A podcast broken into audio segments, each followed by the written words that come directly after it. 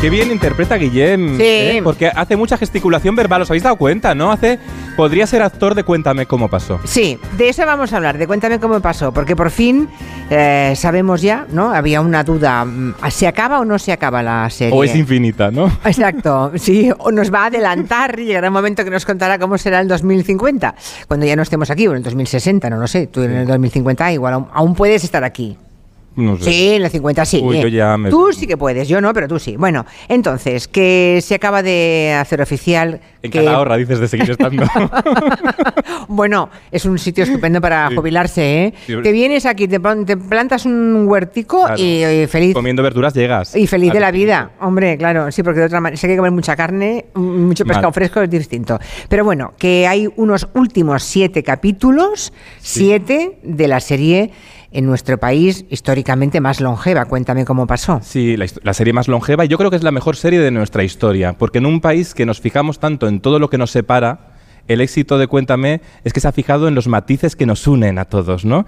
Y creo que es un éxito muy bonito que empezó en el 2001, dos días después de que se cayeran las Torres Gemelas. Imagínate ese Un rodaje momento. que ya estaba previsto de antes. Claro, no, claro. ya estaba rodado y de repente ¿Eh? se caen las Torres Gemelas y dicen... mm, ¿Y ahora qué hacemos? ¿Estrenamos esto? Nos ha- no- ¿Alguien querrá ver una serie de nostalgia? Pero se atrevieron, la estrenaron y fue un éxito porque hablaba de nosotros mismos con todas las circunstancias en un capítulo que empezó así, escuchad. Es preciosa. Te ha quedado muy bonita. ¿Te das cuenta cómo nos ha cambiado la vida en un año? Antes no teníamos ni lavadora ni televisión, vamos, ni un duro en el banco. Y ahora, mira, un negocio, un negocio nuestro. Dos negocios, Merche, que lo mío con Don Pablo también es un negocio. Merche. ¿Este era el primer capítulo? Era un fragmento de los primeros Ah, capítulos. vale, vale, vale. Así, justo porque empezó con Eurovisión. Pero fíjate, hablan de que no tenían ni lavadora ni televisión, ¿no? Y el cambio de la serie empieza ya con la llegada de la lavadora y sobre todo la llegada de la televisión. La serie es al final un retrato de España a través de cómo evoluciona la televisión y a través de los archivos también de, de la tele, ¿no? Hombre, para los actores, para Ana Duato y Manuel Arias, mm, haber, haber estado trabajando en una sola serie durante veintitantos años, 21 años, ¿no? En total, es, es, es un regalo del Señor, ¿eh? O sea, que te, Claro. es una suerte, es un regalo que te ocurra eso en la vida, aunque también es verdad que debe ser incluso nostálgico para ellos, ¿no? En algún momento habrán sentido melancolía viendo cómo se puede atravesar las décadas de una familia, como ellos mismos se han ido haciendo mayores, porque empezaron jóvenes y ahora son dos señores mayores, Claro. de sesenta y pico de años, ¿no? Y fíjate qué bonito esto de que al final la familia Alcántara, que es la familia que interpretan, se parece a todas las familias de España, aunque no se parezca nada a la familia del espectador, ¿no? Es ese retrato. Y ellos han ido creciendo y sobre todo, al final, Ricardo Gómez, Carlitos Alcántara, que es el niño de la, de la familia, que ya hace unos años que no está en la serie, pero ese chaval que empezó tan pequeño y que ha crecido tan bien como actor, ha visto retratar a través de la televisión cómo ha crecido de verdad durante toda su vida. Exacto. Le- ¿no? Te- lo hemos visto a ojos de todos. Es metatelevisión y metahistoria, Sí, ¿no? sí, este chico tiene grabada desde su juventud, porque luego hay muchos niños prodigios que luego crecen y no son buenos actores. Pero Ricardo Gómez no solo empezó un poco de rebote en la tele, sino que fue creciendo muy bien, siendo muy buen actor, Sí. hasta que un día decide que se quiere ir ya de Cuéntame, que, que guay haber tenido este trabajo fijo tantos años, pero que él quería crecer y hacer teatro, hacer cine, hacer otros proyectos, romper con Carlitos Alcántara en un capítulo que fue una catarsis de la serie y que es maravilloso y que acabó así. Mira, Julia. Está remando, lo veo, ya está remando. Yo encontré mi propia voz en ese viaje y con ella encontré el compromiso que me ha llenado la vida hasta ahora. Contar lo que pasó, por qué pasó y cómo pasó. Contar la historia de mi familia, de mi barrio, de mi país y por encima de todo, contar una historia de amor que sigue latiendo a través del tiempo. Una promesa eres tú. Y eres tú. Y aquí yo aquí me emocioné. Mira, a mí como a los periodistas nos mandan antes los capítulos, yo me lo puse un día a las 8 de la mañana el capítulo. ¿Tú crees? Estabas débil todavía, es ahora o no. Bueno, claro. pues, pero digo, bueno, voy a escribir el artículo con tiempo, aunque luego yo haga como que lo hago en directo y la gente dice, qué rápido escribes, Borja, y no, es que lo tengo hecho de antes. De hace dos días como mínimo. Pero, claro. Entonces, eh, lo vi y en este momento de final, mm, mm, de repente se encuentra con su chica eh, y se gira la cámara y aparecen las Torres Gemelas en el final del capítulo de la despedida de ellos dos, ¿no? Eh, del, personaje de Carlitos y de su chica. y aparecen las Torres Gemelas. No lo explicó la serie, pero era ese guiño de guion de empezamos esta serie con las Torres Gemelas cayéndose y aquí el personaje de Carlitos Alcántara se encuentra con las Torres Gemelas. A ver cómo acaba la serie, porque la serie va a acabar en 2001. ¿Ah, sí? O sea, que va a acabar el año que se estrenó la serie y que ah. cayeron las Torres Gemelas. Ah, qué bueno. Así que yo ya me estoy imaginando un poco ¿Cómo puede ser el final? cómo puede ser el final. Y siete capítulos, ¿eh? Siete, ni uno más. Uno por cada personaje. Va a ser uno dedicado a cada personaje. Mm. Cuéntame, es un poco el aquellos ¿Os acordáis de aquellos maravillosos años? ¡Hala! Con esta canción. Sí. Esta canción es bonita, ¿eh, Julia? Muy bonita. A mí esta canción me pone. Mira, mira. También te digo una cosa, la canción es fantástica, pero la canción que escogieron como sintonía para Cuéntame Ay. también es chula, ¿eh? también es Mira, bonita. mira. Ponme la. Versión de Ana Belén. Sí. Porque la ha cantado todo el mundo. Ana Belén, Rafael. Solo creo que faltan los chunguitos. O sea, todos. La- Pero no era en origen esta canción. Fórmula Quinta. Era de Fórmula Quinta, sí. Es una buena canción, ¿eh? Bueno. A ser un niño. Maravillosa. Y es la esencia de la serie. La serie habla de que no vale quedarnos en qué pasó. Hay que entender cómo pasó. Que además es un ejemplo muy bien de los tiempos que vivimos. ¿no? Vivimos entre tanto ruido que a veces nos quedamos en la noticia en la superficie y no vamos a la profundidad de las circunstancias que construyen la superficie.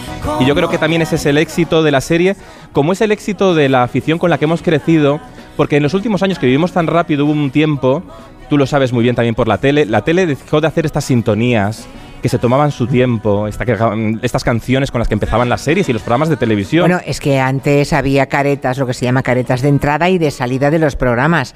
Ahora como es la locura del share y de que no se escape nadie entre un programa y otro, no puede haber ni un segundo de distancia. Claro, porque piensan que, la- la- la- que cuando está la sintonía la gente se va, ¿no? Exacto. Y por eso... la creencia, bueno, y digo yo que si han llegado a ese punto lo habrán comprobado que es cierto. No te, no te hagas caso, tú. ¿No? ¿Tú crees que no? ¿Tú eres Tú- que pones una buena sintonía y la gente se queda? Mira, tú, tú en tu programa de tele tienes sintonía, no, es rápida, ¿no? Es Sí, así. no, sí, sí que hay una sintonía. Hay un- sí. pero rápida. Hay una cosa rápida, sí. Ramón García, que creo que te visita esta semana en la tele, Sí, ¿no? mañana. Ramón Chu, Mm. mandamos un beso a Ramón Chu, que yo le quiero mucho.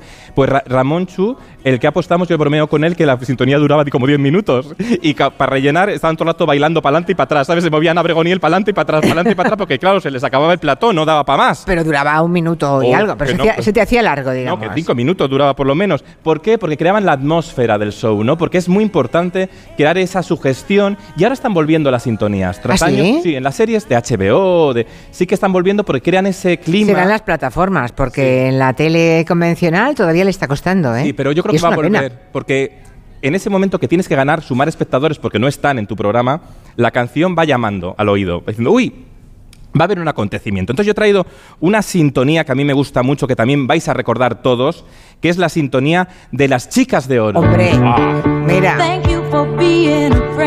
Sí, sí. La oyes y ya te pones en escena. Sí. Bueno. En situación. Y ya las ves ahí, ellas, esa, Sí. esa serie que jugaba con la experiencia de la edad, de que vas a ser toda la vida joven, incluso de mayor, con todo lo vivido, puedes hacer cosas mm, con más seguro de ti mismo, ¿no? Y además se ha convertido en una frase hecha. Cuando hablamos de chicas de oro, eh, no, le- no la hemos inventado, la tomamos prestada de la, de la televisión y de la serie, aunque haya gente que la use y no sepa de dónde viene. Claro, ya, eso pasa a veces. Muchísimas Ay. veces pasa. Igual que decimos que tiramos de la cadena y no sabemos por qué lo decimos. Ay, ¿por qué lo decimos? Pregúntale tú a un millennial, porque antes había una cadena de la que se tiraba. Ah, pero tú no tienes en casa. Yo tengo en casa una cadena que tiras así de no arriba. me creo nada, no me creo nada, pero es verdad. Pregúntale tú a un, a un niño de 10 años por qué tiramos la cadena, dirá, ¿qué cadena ¿Qué tiramos? cadena, es verdad. No había existe ya la había cadena. caído yo en esto. Claro. Fíjate, que lista es Julia Otero, ¿eh? Eh, es que llevo mucho tiempo pensando lo de la cadena. Sí. Digo, ¿en qué momento, en qué momento cambiaremos la expresión? Pues ahora Porque será, no tiene ningún sentido. Aprieta el botón. Claro, aprieta el botón. Aprieta el- suena peor, aprieta el botón, no. Pues fíjate que las chicas de oro había presupuesto, los 80 había presupuestos, habría presupuestos grandes y hacían versiones para cada país. ¿De Hemos la- escuchado de la original. música? Sí. Ah. En España no tuvimos la nos- en España ya nos hicimos la idea con la inglesa, ya no venía bien con la americana, pero en Francia que ellos los franceses son muy cucos, son muy de ellos, no les valía la norteamericana. ¿Hicieron versión francesa? Mira, escucha, verás. Merci à toi, mon ami. Oh, oui, bien sûr.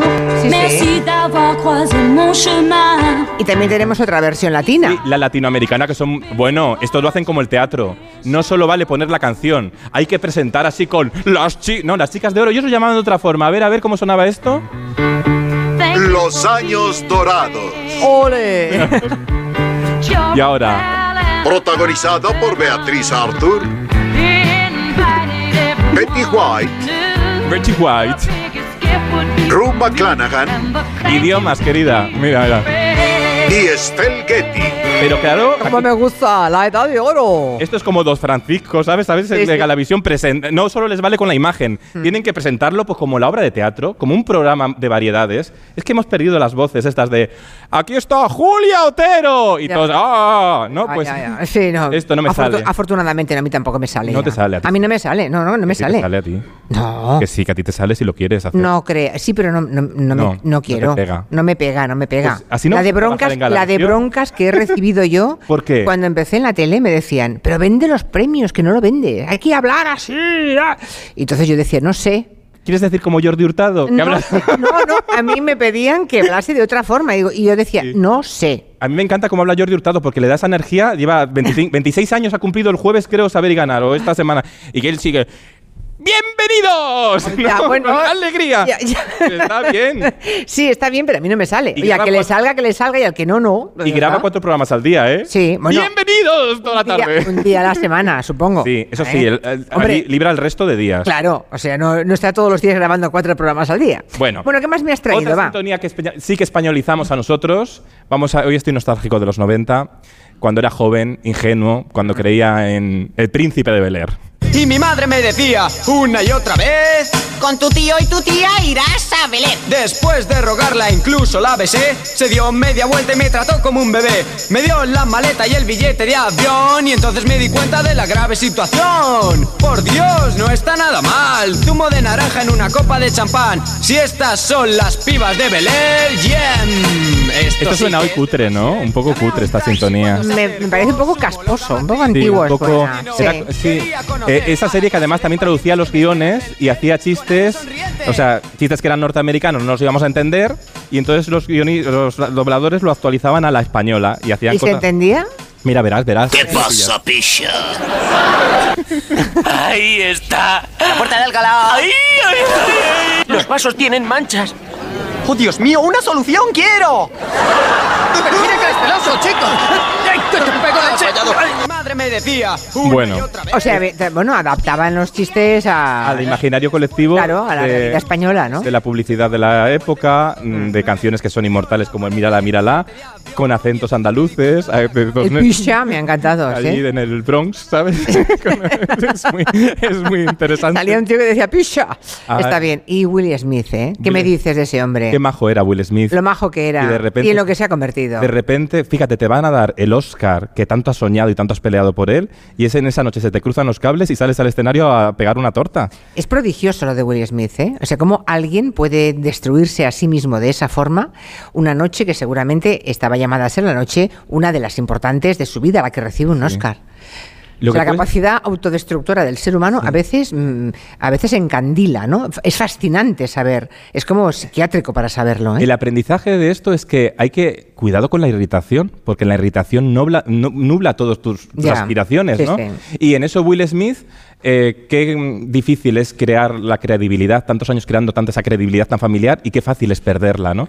Es un poco lo que le Es pasa. lo que tiene la credibilidad, que cuesta años de construir y en cambio puede desmoronarse como un castillo de naipes en cuestión en, un en menos de un minuto. Es un poco lo que Te- Telecinco, en cambio, lleva años haciendo el show con el descrédito de su credibilidad, con el show del corazón y del reality show, y ahora quieren volver a, a recuperar ese prestigio. Entonces les va a costar mucho tiempo, ¿no? Hemos- Ayer, ayer era noticia que habían vetado, a mí no me gusta el término vetar, ¿no? Unos nombres para los programas Sí. del corazón de Telecinco, no hablar de esos nombres pero en realidad no es vetar, es simplemente que quieren cambiar los personajes. Y que no entren en cuestiones políticas. De ahí partimos hoy en el tiempo de gabinete. No vamos a hablar por descontado de lo que haga Mediaset, ellos sabrán lo que hacen, pero como percha de la información del día, se está hablando muchísimo, ha sido trending topic, ¿no? El hecho de que eh, se sugiera a los programas que no se metan en cuestiones políticas. Y creo que es interesante, porque cada vez en más lugares parece que la conversación política está mal vista, como Sí. que puede ser motivo de enfrentamientos, entonces parece que lo mejor es evitarla. Y digo yo que, que fue de aquella sentencia de que la política que no hagamos los ciudadanos nos la van a hacer. Exacto. No podemos vivir de espaldas a la política. Es curioso y ese cómo- es el tema que llevamos hoy al gabinete. Es curioso Va a ser cómo, interesante. sí, cómo tenemos ya miedo a, a tratar la política en ¿Pero muchos programas y luego al final pues solo habla pues Macarena Olona y tal, los que ya no tienen miedo porque no tienen nada que perder, incluso con la polémica tienen mucho que ganar. Pero ¿cómo es posible? O sea, ¿tiene, Mm. ¿tiene algo que perder algún ser humano porque manifieste su eh, ideario político? Es evidente que sí, es evidente que sí. La pregunta es, ¿y cómo hemos llegado hasta aquí? ¿Qué El- nos está ocurriendo? El miedo es el gran editor de los medios de comunicación y también de todos los que trabajamos en ello. Entonces, Acabas de decir el titular del día. No, te lo voy a, no lo voy a repetir porque ese es el titular. Mm. El editor es el miedo. Tremendo.